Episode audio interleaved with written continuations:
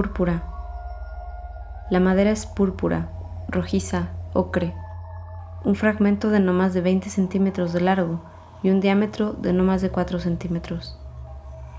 Perforada de lado a lado, su espesor no supera los 2 o 3 milímetros. Aunque delgada y hueca, tiene peso. Su superficie es muy lisa, compacta. Tiene un corcho en un extremo y del lado de ese extremo una perforación al frente.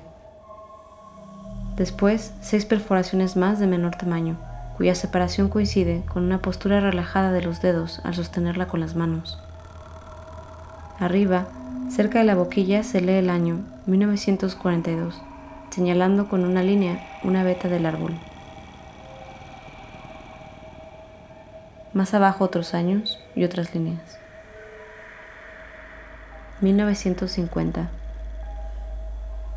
En sus 20 centímetros cuento 76 líneas. 1951. En 20 centímetros pasaron 76 años. 1952. 1973. Abrazo con la mano esta madera de un árbol que ahora es un instrumento de viento. 1989. 1999. Un instrumento de 1938 a 2014. Un fragmento de un árbol que vivió 118 años, de 1901 al año 2019. Peltoguina mexicana, una variación que solo existe en México de Peltoguina purpúrea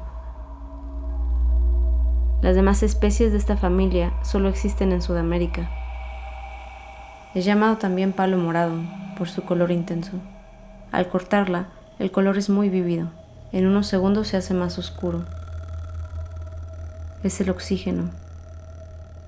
Dicen que hay maderas que te dan fiebre cuando trabajas por primera vez con ellas. El cuerpo se enferma por un tiempo hasta que la fiebre desaparece. Después Puedes respirar la viruta sin enfermarte. Te vuelves medio árbol. Al soplar dentro del instrumento, partículas de la madera al interior se remueven y puedo oler la madera. La boca adquiere su sabor aunque apenas si roces la boquilla. Es una especie de sabor dulce, a pétalos de alguna flor o cerezas negras. ¿Qué tipo de historia se desprende del tiempo que se puede ver? En los 76 años que puedo ver ahora en este instrumento. No escuchamos una nota, no escuchamos un evento, escuchamos la relación entre las notas, escuchamos la relación entre los eventos. El espacio entre las cosas, las cosas que nunca están separadas. No estoy hablando sobre naturaleza, la superficie que ahora es lo que antes estaba adentro.